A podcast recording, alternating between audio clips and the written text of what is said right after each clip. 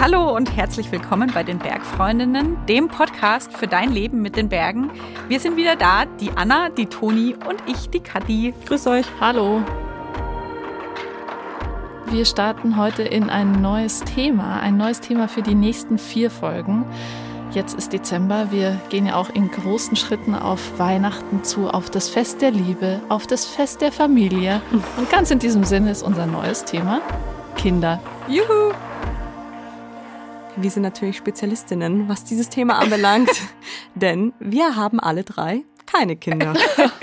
Keine Sorge, es wird trotzdem kein orientierungsloses Rumstöpseln im herbstlichen Talnebel, denn auch keine Kinder haben und vielleicht auch keine wollen, finde ich ja absolut besprechenswert. Vielleicht ja sogar wegen der Berge keine Kinder wollen.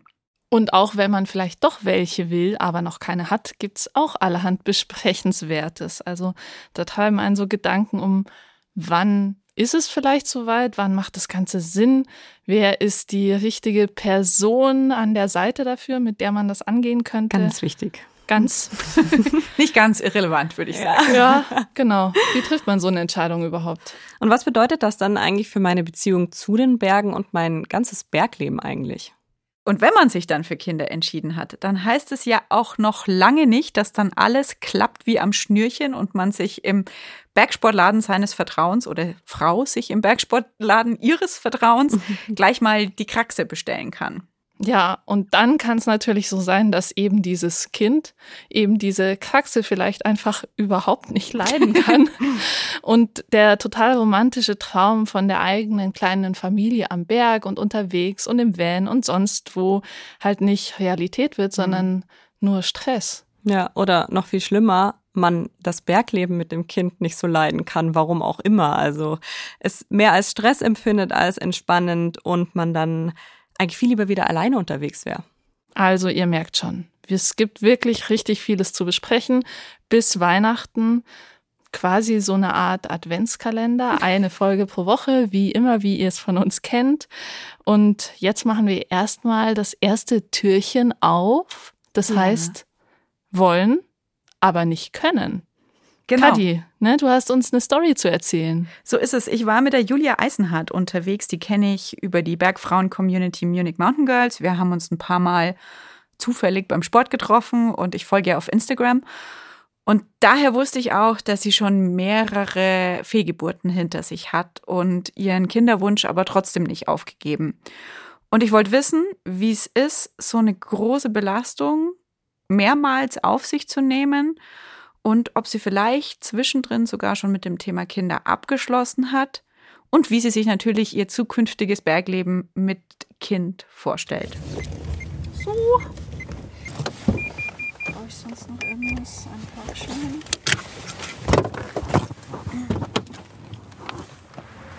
Hallo! Hi! Na, wie geht's? Alles gut? Da stehen wir also, ein bisschen verlegen, auf dem Parkplatz an der Straße zwischen Garmisch-Partenkirchen und Mittenwald. Zwei Bergfrauen zwischen 30 und 40. Ich diejenige, die keine Kinder hat, keine will und auch nie welche wollte. Und Julia, die seit drei Jahren versucht, eines zu bekommen. Wir kennen uns kaum und obwohl uns unsere Bergliebe eint, verbindet uns sonst vermutlich nicht so viel. Oder vielleicht doch? Ich bin selten nervös vor Interviews. Dazu mache ich das Ganze einfach schon viel zu lange. Aber heute habe ich Angst, nicht immer den richtigen Ton zu treffen. Dann marschieren wir mal los. Wo müssen wir hin? Ich glaube dahinter. Okay. geht's irgendwann los. Cool. Also wir haben letztens die, groß, die größere Runde gemacht. Aber es wird auch. Bergfan, möchte gern Läuferin und Reisebiene. Das schreibt Julia über sich selbst auf Instagram. Ich habe die kleine dunkelblonde Frau mit den Sommersprossen bisher eher ruhig und zurückhaltend kennengelernt. Um auf meine Interviewanfrage zu antworten, hat sie zum Beispiel mehrere Tage Bedenkzeit gebraucht. Aber gut, verständlich bei dem Thema. Den Barmsee hat sie als Treffpunkt vorgeschlagen. Hier waren wir damals nach unserer zweiten Fehlgeburt. Die zweite Fehlgeburt war ja auch ein bisschen dass ich relativ viel Blut verloren hatte hm. und länger im Krankenhaus bleiben musste und entsprechend geschwächt war durch den Eisenmangel und Und dann haben wir was Einfaches gesucht in der Nähe zu den Bergen, wo man die Berge toll sehen kann. Und es war einfach der perfekte Ort. Und es war super ruhig hier damals. Und es war Frühling, das war im April. Die Krokusse kamen. Es tat einfach gut. Rechts, oder? Ja. Rechts ja. Wie ging es dir damals in dem Moment hier? Ich glaube, es war einfach ein Moment, um mal nicht dran zu denken, mhm. tatsächlich. Weil da war das Krankenhaus ja noch sehr frisch. Mhm. Die Frustration war sehr frisch. Mit meinem Mann einfach nur über andere Sachen geredet als über Krankenhaus, Fehlgeburt, Gründe, warum. Ablenkung ist eh das Beste.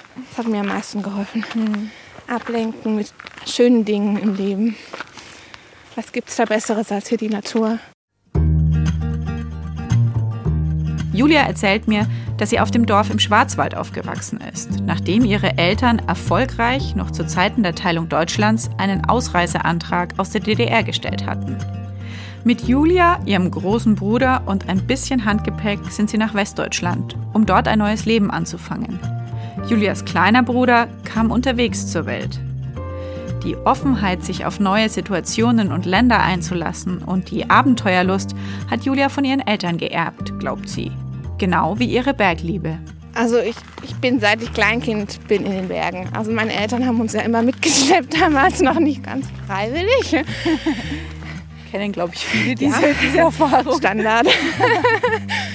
Aber es war immer so ein Ort, wo du alles andere vergessen konntest.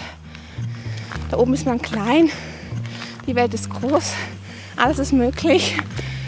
Alles ist vergessen, was da unten im Tal ist einfach dieses Friedliche. Da gibt es keine Probleme für den Moment. Hm. Deswegen gibt es Phasen, wo ich jedes Wochenende in den Bergen bin. Es ist einfach das Perfekte, um vom Alltag, von Montag bis Freitag Bürojob rauszukommen und eben auch mal so Sachen zu vergessen, die sonst im Leben hm. abgehen. Ihren Mann Jakob lernt Julia während ihres Au-pair-Aufenthalts in den USA kennen. 13 Jahre ist das jetzt schon her. Ihre Neugier für andere Länder, für die Welt verbindet die beiden. Gemeinsam leben sie in den USA, in London und in Jakobs Heimat Tschechien. Vor zwei Jahren heiraten sie in Kalifornien am Strand. Welche Rolle spielen denn Berge und Bergsport in deiner Beziehung mit deinem Mann? Also er ist nicht so bergverrückt wie ich, sagen wir es mal so. Ja. Tatsächlich gehe ich häufiger alleine oder mit Freundinnen oder mit Bekannten in die Berge als mit ihm. Mhm. Aber er akzeptiert und er lässt mir da total den Freiraum, was ich auch toll finde. Also wir sind da total offen. Wenn ich sage, ich gehe am Wochenende in die Berge, dann sagt er, toll, viel Spaß. Mhm ich warte daheim, ich mache da was zum Essen, wenn du wiederkommst. nee, also er geht schon ab und zu mal mit, aber er mag nur wirklich leichte Touren. Am besten nur zu einer Hütte und zurück oder so. er ist dann noch ein bisschen entspannter, mhm. noch mehr Genießer als ich bin. Mhm. Julia mag es nämlich gern auch etwas sportlicher am Berg. Sie geht wandern, auf Hüttentouren, Langlaufen oder Skifahren, aber ihre Leidenschaft ist Trailrunning. Da ist sie auch schon in Wettkämpfen gestartet. Und würdest du auch sagen, dass dir Erfahrungen aus den Bergen helfen, mit so Situationen wie jetzt deinen Fehlgeburten klarzukommen? Das ist eine gute Frage. Also auf jeden Fall habe ich gelernt, Ausdauer zu haben und nicht gleich aufzugeben von den Bergen. Mhm. Also allein auch durch, da hoch, da hoch oder? Äh, durchs Trailrunning, was ich ja die letzten paar Jahre verstärkt gemacht habe und auch teilweise auch versucht habe, längere Strecken. Mhm da habe ich gelernt, das Leben in Etappen zu sehen. Also mhm. nicht das Ganze, sondern mein nächstes Ziel ist die nächste Verpflegung, mein nächstes Ziel ist die Hütte, mein nächstes Ziel ist der und der Aussichtspunkt. Ja. Und dann schauen wir weiter. Ja. Und so ist es jetzt auch mit dem ganzen Prozess der Fehlgeburten gewesen, weil du hast dann wieder einen Arzttermin, mhm. auf den du wartest, wo wieder was rauskommen könnte. Du hast dann wieder das Warten auf einen positiven Test. Du hast das Warten, wie es danach weitergeht. Mhm. Das ist ja beim Wandern auch oft. Voll, ja. Gehst über den Hügel, denkst du bis da, nee. Nee, genau weiter. Geht noch ein Stückchen weiter. Absolut, ja. Und so war der Gefühl unser Weg ja auch. Hm. Na, das lief ja eigentlich ganz gut bis hierher, unser Gespräch. Langsam verfliegt meine Aufregung vom Anfang. Berge verbinden einfach. Immer. Zeit langsam konkreter zur K-Frage und zu den Fehlgeburten zu kommen. Aber besser erstmal hinsetzen. Ich glaube, da vorne ist es ganz bequem und ich kann mich ja irgendwie, sitze ich fast ein bisschen weit weg, da unten hinklettern. Mal gucken. Wenn ich mich irgendwo in den Bergen hinsetze, muss ich immer gucken, welcher Gipfel ist das. Warst du da schon? Und, und wo warst du da schon? Welcher ist es? Also das ist der Wörner geradeaus. Und da war ich noch nicht, weil da habe ich Angst vor. Der hier, oder? genau. Ja. Aber da ist ja dann der mittenweit der Klettersteig ganz rechts geht da los, wo Schnee ist. Aha. Gut, wir sitzen. Sogar einigermaßen bequem auf umgefallenen Baumstämmen direkt am Seeufer. Ich glaube, das ist die Shuttle und die, die, ja. die Gipfel gegenüber auf der anderen Seite des Sees hätten wir auch geklärt. Los geht's mit dem Kinderthema. Ich weiß gar nicht, ab wann der Wunsch wirklich intensiv wurde. Also so richtig intensiv wurde er, glaube ich, als, als mein Bruder angefangen hat, eine Familie zu gründen. Und ich fand es total cool. Ich fand es immer so traurig, dass wir gehen mussten, weil ich das so toll fand und mit denen und die Kinder so super waren. Und wo ich dann echt im Auto saß und dachte, das willst du jetzt auch wirklich. Also vielleicht ist das auch irgendwie dieser Mutterinstinkt oder dieser Mutterwunsch. Man sagt ja manchmal irgendwie, das, irgendwann macht es einen Schalter und du weißt, du möchtest es jetzt auch. Aber ich fand schon immer den Gedanken schön von der Familie. Also alleine der Gedanke an Weihnachten, dass die Familie zusammenkommt und so dieses klassische Bild, das fand ich schon immer sehr schön. Vor drei Jahren ist Julia dann zu ihrer Frauenärztin, hat die Pille abgesetzt und noch schnell geheiratet so war halt dann der Plan. Man denkt ja auch, man setzt die Pille ab. Man möchte jetzt Eltern werden. Schwuppdiwupp ist man's. Schwuppdiwupp ging aber gar nichts. Also fast nichts. Denn schwanger wurde Julia schon. Wir haben dann halt gemerkt, dass das Schwangerbleiben noch ein anderes Thema ist. Im Oktober oder November hatte ich das erste Mal einen positiven Test in der Hand. Und dann dachten wir ja, gut, dann sind wir nächstes Jahr im Sommer zu dritt. Ähm, Frauenarzt besucht, und da hat sich schon herausgestellt, dass das ähm, wahrscheinlich keine erfolgreiche Schwangerschaft wird, weil wir eine leere Fruchthöhle hatten. Doch es gab noch eine kleine Chance, dass der Embryo sich nur versteckt. Eine winzige Hoffnung, dass es eben kein Windei ist. So nennt man es umgangssprachlich, wenn sich das Ei nicht weiterentwickelt und es zu keiner Zellteilung mehr kommt. Man sieht es auf dem Ultraschall nicht ganz sicher. Das heißt, wir mussten erst mal ein paar Wochen immer wieder zum Arzt, immer wieder zum Ultraschall gehen, ob sich schon was getan hat. Wir haben immer gehofft, ah, ja, er hat sich wirklich nur versteckt. Beim nächsten Mal sehen wir dann was. War wieder nichts. Und bis mir dann halt, das war dann kurz vor Weihnachten, hieß es dann, okay, nee, da wird nichts mehr draus. Bringt auch nichts mehr zu warten, da kommt nichts. Das müssen wir entfernen.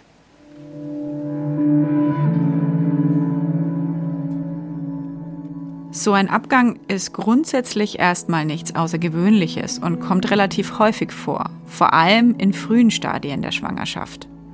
30 Prozent der Frauen erleiden irgendwann in ihrem Leben eine Fehlgeburt. Julia nimmt es erstmal gelassen und glaubt, dass ihr Körper schon weiß, was er tut und seine Gründe für die Fehlgeburt hat. Doch sie weiß auch noch nicht, dass das Windei erst der Anfang ist. Was mir tatsächlich viel geholfen hat, und das war totaler Zufall, ist, dass eine gute Freundin von mir ein paar Wochen vorher erzählt hatte, dass sie eine Fehlgeburt hatte. Und dann hatte ich sie und sie konnte mir ihre Erfahrungen berichten und es hat mir viel Kraft gegeben, mit der Situation umzugehen, weil ich wusste ja nicht, wie läuft es im Krankenhaus ab. Was muss ich mitnehmen? Ähm, wie lange bin ich im Krankenhaus? Wie ist der Eingriff? Was kann schieflaufen? Auf was muss ich mich danach vorbereiten? Und sie konnte mir da echt alle Fragen beantworten, sodass ich relativ vorbereitet an die Sache gegangen bin klar den emotionalen Teil, auf den kann man sich nicht vorbereiten. Also wenn man im Krankenhaus dann doch in dem Bett liegt, in den OP ge geschoben wird, dann die Vollnarkose anfängt, das ist was, da kannst du dich auch nicht vorher vorbereiten darauf. Also es hat mich schon sehr mitgenommen. Julia unterzieht sich einer Ausschabung, ein ambulanter operativer Eingriff unter Vollnarkose, bei dem im Grunde die Gebärmutter einmal aufgeräumt wird. Das wird einmal, wie man sich vorstellt, mit einem Löffel durch den Joghurtbecher alles sauber gemacht, was drin ist. Entfernt werden dabei Gebärmutterschleimhaut, die Reste des Embryos und der Mutterkuchen. Dann gehst du einfach wieder heim. Das ist eigentlich relativ kurz und schmerzlos. Aber emotional ist es nicht ganz ohne. Weil du kommst ja irgendwie doch gefühlt schwanger ins Krankenhaus und gehst nicht schwanger wieder heim. Also das ist halt ein sehr drastischer Schnitt. Wie war das für euch als Paar? Weil ich meine, man ist ja ein Paar, aber dennoch bist du diejenige, die ins Krankenhaus musste und die diese ganze Prozedur über sich ergehen lassen musste. Wie hat dich da dein Mann unterstützt oder überhaupt unterstützen können? Also es ist, ja, das ist tatsächlich ein schwieriges Thema. Wir haben schon viel darüber geredet. Ich glaube, es ist für Männer noch mal ein bisschen schwieriger, das Ganze wirklich so zu verstehen und nachzuempfinden, wie es für die Frau ist die, die fühlen das ja nicht so, die spüren das nicht, dass da was im Körper passiert. Und so ist es ja auch schon im frühen Status oder wenn was schief läuft. Das ist ja für die Männer immer ein bisschen schwierig zu greifen, wie sich das anfühlt für die Frau. Aber wir haben es eher so gehandhabt, dass er mir einfach das Gefühl gegeben hat, dass er auch immer da ist. Aber es war auch jetzt dann nicht so, dass wir dann stundenlang darüber gesprochen haben danach. Sondern Julia und Jakob schauen nach vorne und probieren es gleich noch einmal. Dass sie sich und ihrem Körper so wenig Zeit gegeben hat, wird Julia später noch bereuen. Doch für den Moment ist sie zuversichtlich. Also wir haben den, den ersten Versuch eigentlich relativ schnell abgehakt und gesagt, okay, wir probieren es gleich wieder. Beim nächsten Mal wird es schon klappen. Das, ist jetzt, das war jetzt ein Fehler im, im System, aber beim nächsten Mal wird es dann schon alles rundlaufen. Zwei Monate später hat Julia wieder einen positiven Schwangerschaftstest in der Hand. Die Ultraschalls sahen gut aus, man hat sofort was in der Fruchthöhle gesehen. Das war ja schon mal eine Verbesserung zum ersten Mal. Da waren wir echt super happy. Dann hatten wir auch schon den Herzschlag gesehen. Und es ist ja schon so ein Punkt, wo man sagt, okay, wenn das Herz schlägt, dann ist ja schon die Chance, dass es alles ganz gut ausgeht, schon recht hoch. Es läuft also gut diesmal. Doch der Schein trügt. Ein Tag plötzlich hatte ich irgendwie das Gefühl, irgendwie ist es komisch. Ich hatte keine Schwangerschaftsanzeichen mehr. Also die, meine Brüste haben gar nicht mehr gespannt, was sie vorher gemacht haben. Ich hatte kein Unterleibsziehen mehr. Irgendwie hatte ich im Gefühl, irgendwie ist es jetzt komisch. Ähm, und dann habe ich die Ärztin angerufen, ob ich einfach mal vorbeikommen kann.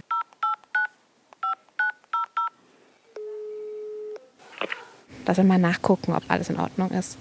Und bin davon ausgegangen, dass alles in Ordnung ist. Das war auch der Termin, wo ich dann ohne meinen Mann hingegangen bin, weil ich dachte, ich, ich gehe schnell hin die sagt, es passt alles und ich gehe wieder auf die Arbeit. Ganz entspannt.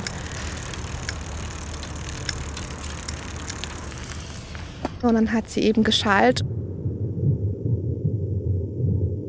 und gesagt, ja, es tut dir leid.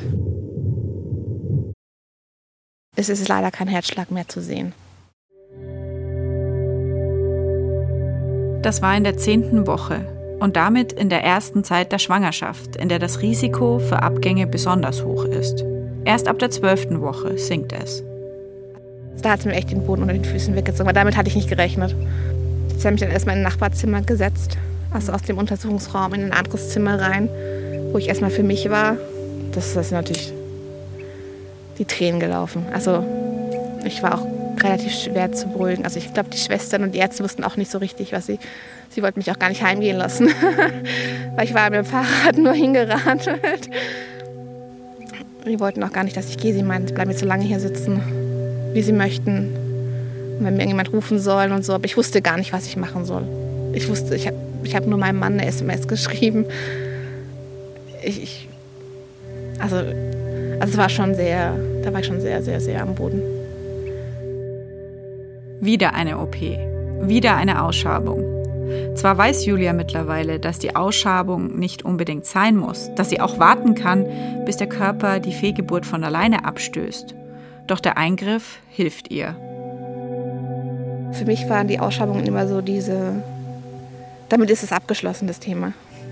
Also so hart sich das anhört, aber da gehe ich heim danach und ich weiß, ich bin nicht mehr schwanger anstatt dass ich warte zwei, drei, vier Wochen, bis es von alleine abgeht und eigentlich schon zu wissen, dass es ja eigentlich nicht mehr lebt, nur darauf zu warten, dass mein Körper entscheidet, dass es geht jetzt wirklich. Und für mich war es einfacher, mit dem Thema abzuschließen, mit den Versuchen, indem ich wusste, ich, ich bin im Krankenhaus, ich habe den Eingriff, ich gehe nach Hause, fertig. Selbst durch Julias dunkle Sonnenbrille sehe ich, dass ihre Augen feucht werden, wenn sie von der zweiten Fehlgeburt spricht. Wie sehr denkst du jetzt an dieses Kind oder an diesen Embryo als ein totes Kind von euch? Also für mich ist es ein Kind. Also was ich oft gemacht habe, ist, wenn wir immer, wo wir an der Kirche vorbeigekommen sind, habe ich immer eine Kerze für das Kind angezündet. Das war für mich so ein bisschen so ein Gefühl von, äh, du bist nicht vergessen. Aber man redet ja von diesen Kindern als Sternenkinder. Nach dem zweiten Kind habe ich mir auch dieses Armband hier gekauft mit dem Stern, was ich seitdem trage. Ist es für mich immer dabei. Auch das Windei ist für mich ein Kind, auch wenn es da, da, diskutiert man auch hin und her. Es war ja eigentlich kein, noch nie wirklich ein Embryo, es war noch nichts. Aber für mich ist es trotzdem irgendwo ein Kind gewesen. Es ist immer ein Teil. Und wir werden auch unserem Kind erzählen, dass es im Himmel oben, in den Sternen, noch Geschwister hat. Und Julias Sohn, der im Januar auf die Welt kommen soll, hat mehr als nur zwei Sternengeschwister.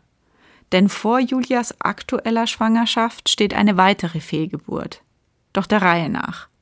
Nach ihrer zweiten Ausschabung ist Julia, die in der Outdoor-Branche im Kundendienst arbeitet, zwei Wochen krankgeschrieben. Zu ihrer Trauer mischt sich bald noch ein anderes Gefühl. Selbstzweifel. Also in dem Moment habe ich auf jeden Fall das Problem bei mir gesehen. Weil schwanger werden hat ja funktioniert bisher immer, also muss es ja irgendwas an mir sein. Wenn es bei mir drin nicht lebensfähig ist, wenn es nicht bleibt oder wenn es nicht, nicht heranwächst, dann muss es ja irgendwas an mir sein. Von ihrer Ärztin fühlt sich Julia nicht ernst genommen und zu wenig unterstützt. Sie hat das Gefühl, um Untersuchungen betteln zu müssen. Aus Julias Trauer wird Frust. Ich will wissen, warum funktioniert es bei uns nicht? Warum ist es diesmal nicht geblieben? Warum? Dass du eben noch das Gefühl bekommst, das kann auch ein ganz anderer Grund sein. Es bist nicht du, die was falsch gemacht hat, sondern es gibt einen Grund dafür. Es kann nicht nur Pech sein, wie die Ärzte sagen, aber das ist halt auch das Problem, dass man nach, mit zwei Fehlgeburten immer noch eher unter die Kategorie, das ist noch normal fällt. Ihre Ärztin schickt sie dann doch ins Kinderwunschzentrum. Dort lässt Julia ihre Werte checken, zum Beispiel die der Schilddrüse. Es kommt raus, dass sie unter einer leichten Form von Hashimoto leidet eine Autoimmunerkrankung, die zu einer chronischen Entzündung der Schilddrüse und damit zu einem Mangel von Hormonen führt. Doch auch wenn Julia ab diesem Zeitpunkt Medikamente einnehmen muss, sieht der Arzt die Diagnose nicht als Grund für ihre Fehlgeburten. Also es wurde so ein bisschen was hier und da untersucht, aber so richtig hieß es halt, ja, probieren Sie es einfach wieder. Beim nächsten Mal wird es schon klappen jetzt. Doch diesmal wollen sich Julia und Jakob länger Zeit lassen. Zwar gibt es keine medizinischen Beweise dafür, dass ihre kurze Pause zwischen Versuch 1 und Versuch 2 schuld an der Fehlgeburt ist, dennoch bereut Julia die überstürzte zweite Schwangerschaft und lässt sich diesmal drei Zyklen Zeit. Danach wird sie auf Anhieb wieder schwanger. Versuch Nummer 3. Also man freut sich schon natürlich, dass der zweite Strich da ist, aber es steht dann sofort um in, in Realität und dann weiß man schon, das hat noch nichts zu heißen. Also beim zweiten Mal habe ich meinen Mann auch noch damit überrascht. da hat er tatsächlich auch Geburtstag. Da habe ich ihm dann den Schnulli in eine kleine Geschenkdose und habe ihm das als Geschenk überreicht, als Überraschung. Beim dritten Mal habe ich einfach nur gesagt, der Test ist wieder positiv. Also da ist man auch ganz anders rangegangen. Da war das nicht mehr so der große Wow-Moment. Es ist Juni und bei Julia und Jakob laufen die Untersuchungen wieder an. Die beiden haben dann schon eine gewisse Routine entwickelt und Abgeklärtheit. Da ist nicht mehr viel von der Romantik des ersten Ultraschallbilds oder von der Begeisterung über den ersten Herzschlag. Auch die Ärzte waren sehr verhalten. Also haben immer gesagt, warten mal lieber nochmal den nächsten Ultraschall. Kommst in zwei Wochen nochmal wieder. Und diese Wartezeit dazwischen ist immer das Schlimmste. Also wenn du eh schon das Gefühl bekommst, dass irgendwas stimmt vielleicht nicht, wir können nicht so genau sagen, ob es wirklich in Ordnung ist. Äh, in zwei Wochen wissen wir vielleicht mehr. Diese, also diese Phasen zwischendrin, die sind immer sehr hart. Genau wie die Anspannung direkt vor den Kontrollterminen. Julia ist jetzt in der neunten Woche, die Woche ihrer ersten und eine Woche vor ihrer letzten Fehlgeburt. Und wie beim letzten Mal kann der Arzt beim Ultraschall keinen Herzschlag mehr feststellen.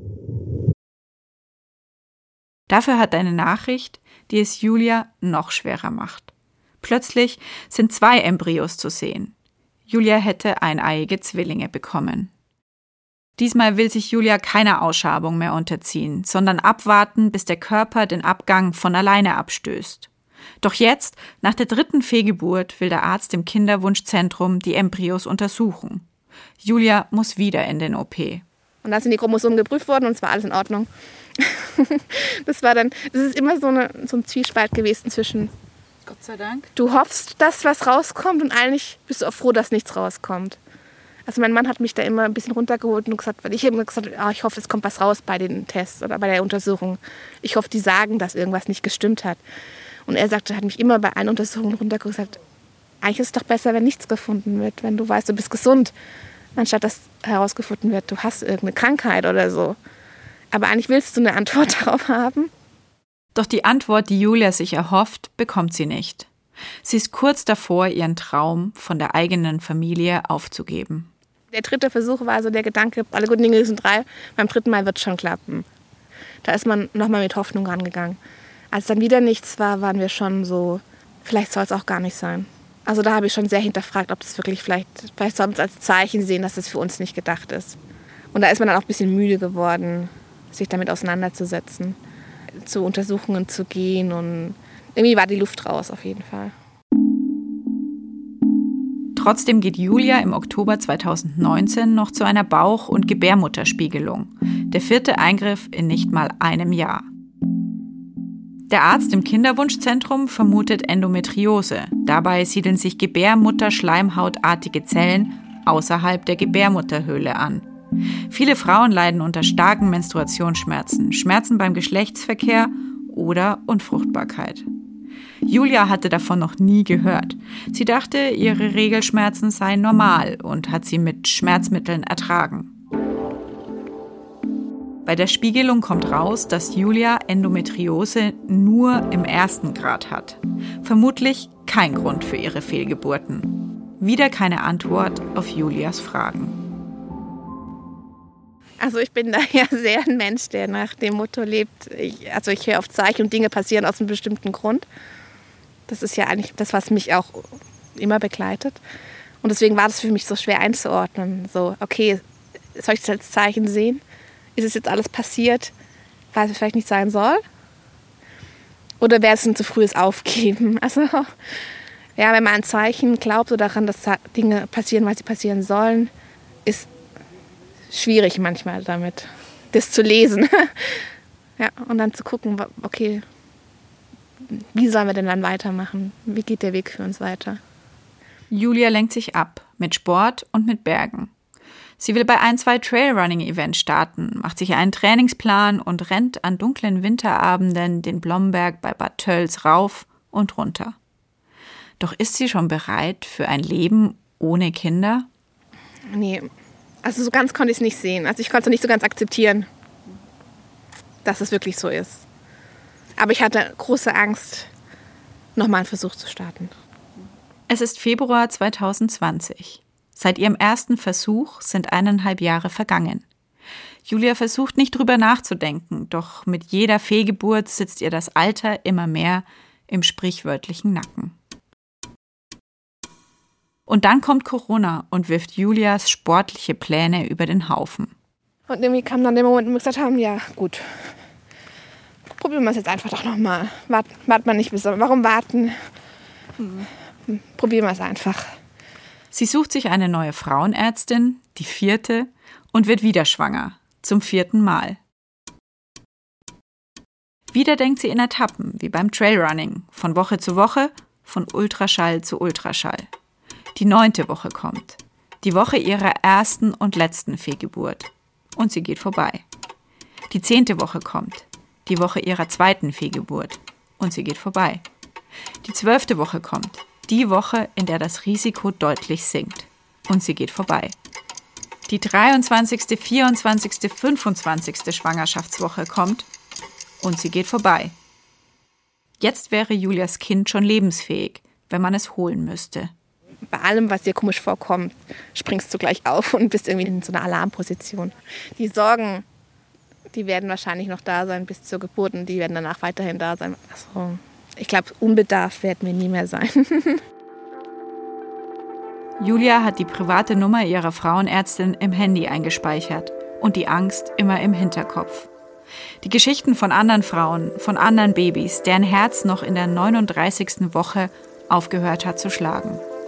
Das beeinflusst die Vorfreude, das Glücksgefühl und auch Julias Entscheidungen darüber, was sie als Schwangere überhaupt machen darf. Es ist äh, mit den Fehlgeburten im Hinterkopf immer ein bisschen so die Angst, die Balance finden zwischen was tut meinem Körper gut und was überfordert ihn und könnte gleichzeitig Schaden anrichten. Aber gleichzeitig wollte ich mich auch jetzt nicht in der Schwangerschaft schon so eingrenzen, dass ich neun Monate nur zu Hause auf dem Sofa rumsitze. Das hätte mich auch frustriert. Ich bin noch relativ lange laufen gegangen, wobei es dann nicht mehr ging wegen dem Bauch, weil es dann einfach zu sehr gedrückt hat nach unten. Mhm. Aber ich versuche jeden Tag spazieren zu gehen, rauszugehen, frische Luft. Also ich finde, die Bewegung ist super wichtig. Die Berge haben jetzt ein bisschen zurückstecken müssen, weil wir eben, weil ich aus Luft, Sauerstoffmangel mhm. nicht mehr so gut die Berge hochkommen. Aber es ist natürlich, auf Instagram sieht man viele Schwangere, die in meiner Woche zum Beispiel jetzt noch in den Bergen unterwegs sind und die, die es noch machen können. Und das, ich freue mich für die, dass sie es können und dass sie sich gut fühlen dabei. Also es geht ja total darum, wie du dich fühlst. Mhm. Man muss aber auch dann selbst realistisch sein und sich das dann aber auch nicht irgendwie sich schlecht fühlen, wenn man es selbst nicht kann.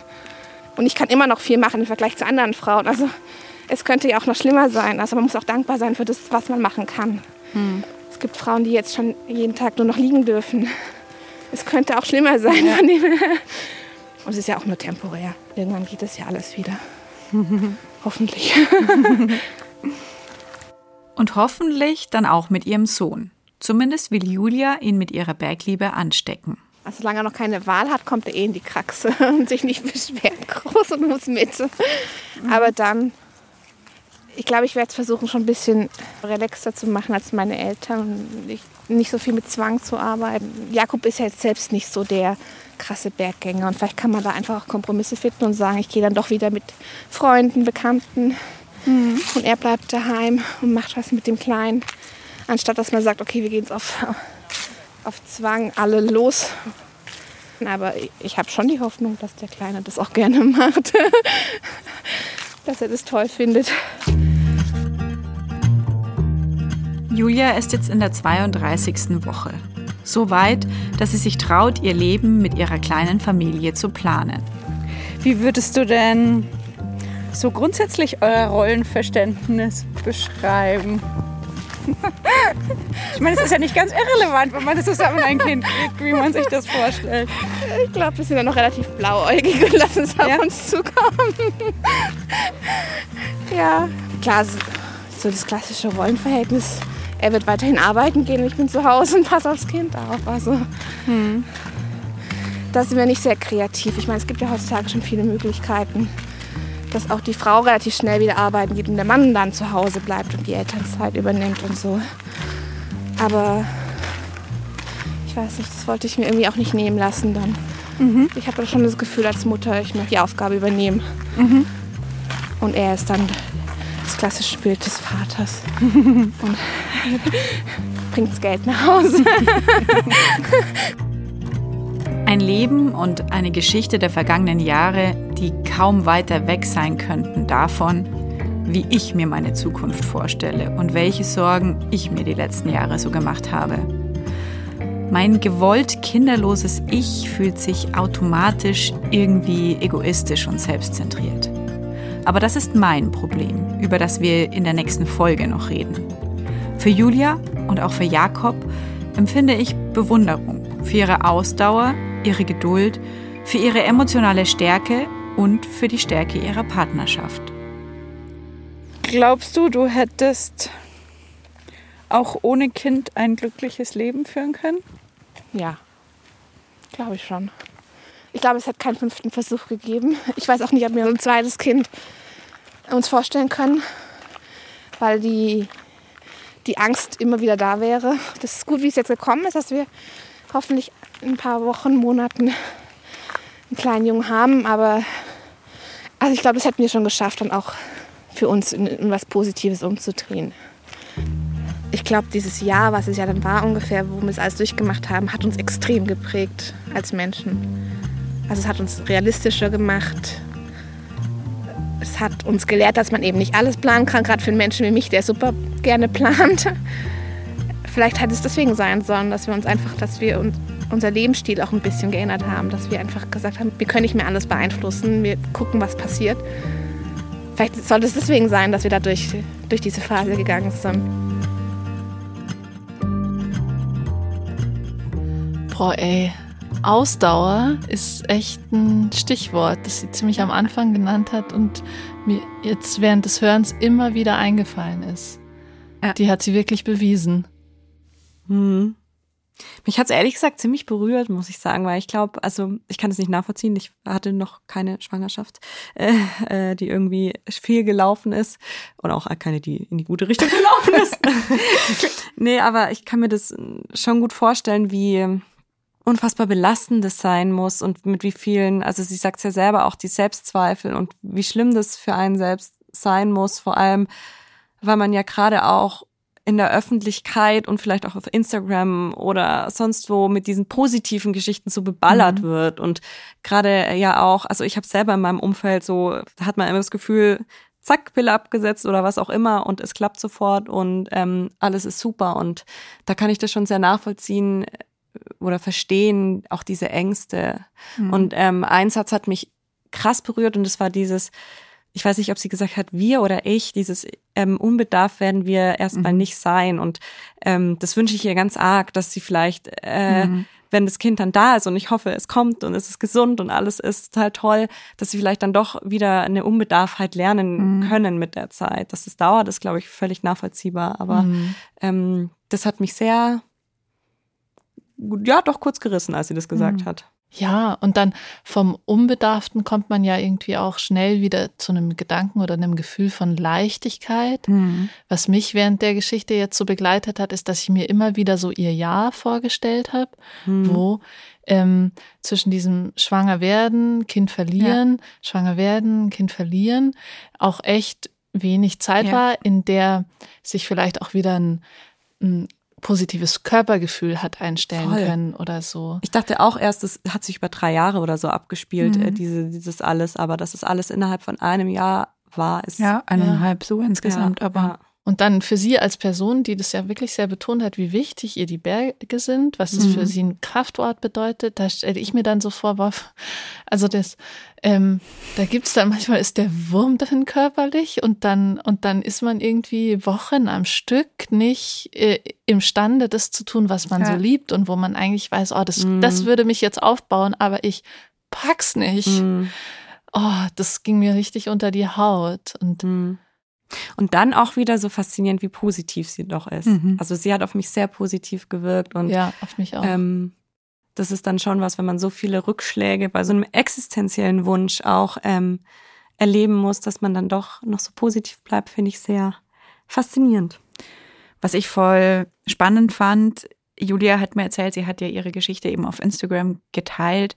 So bin ich darauf aufmerksam geworden und jetzt eben auch mit uns weil es ihr immer sehr geholfen hat, mhm. von anderen zu hören, denen es genauso geht. Das ist ein mhm. bisschen absurd, aber dieses Gefühl, du bist nicht alleine, hilft einem schon sehr. Und deswegen der Aufruf an euch alle da draußen, wenn ihr sowas ähnliches auch erlebt habt oder in, in derselben Situation seid und Fragen an Julia habt, dann schickt sie uns, wir geben sie weiter, am besten per Mail an bergfreundinnen.bayern2.de und genauso gut und lieber sogar noch als Sprachnachricht an die 0151 1219 und viermal die 5.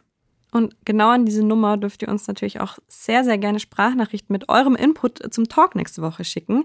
Wir wollen von euch wissen, wie schaut es bei euch eigentlich mit dem Thema Kinder aus? Wollt ihr welche? Wollt ihr vielleicht keine? Habt ihr da überhaupt schon eine Entscheidung getroffen? Habt ihr euch schon mal Gedanken über den richtigen Zeitpunkt auch gemacht?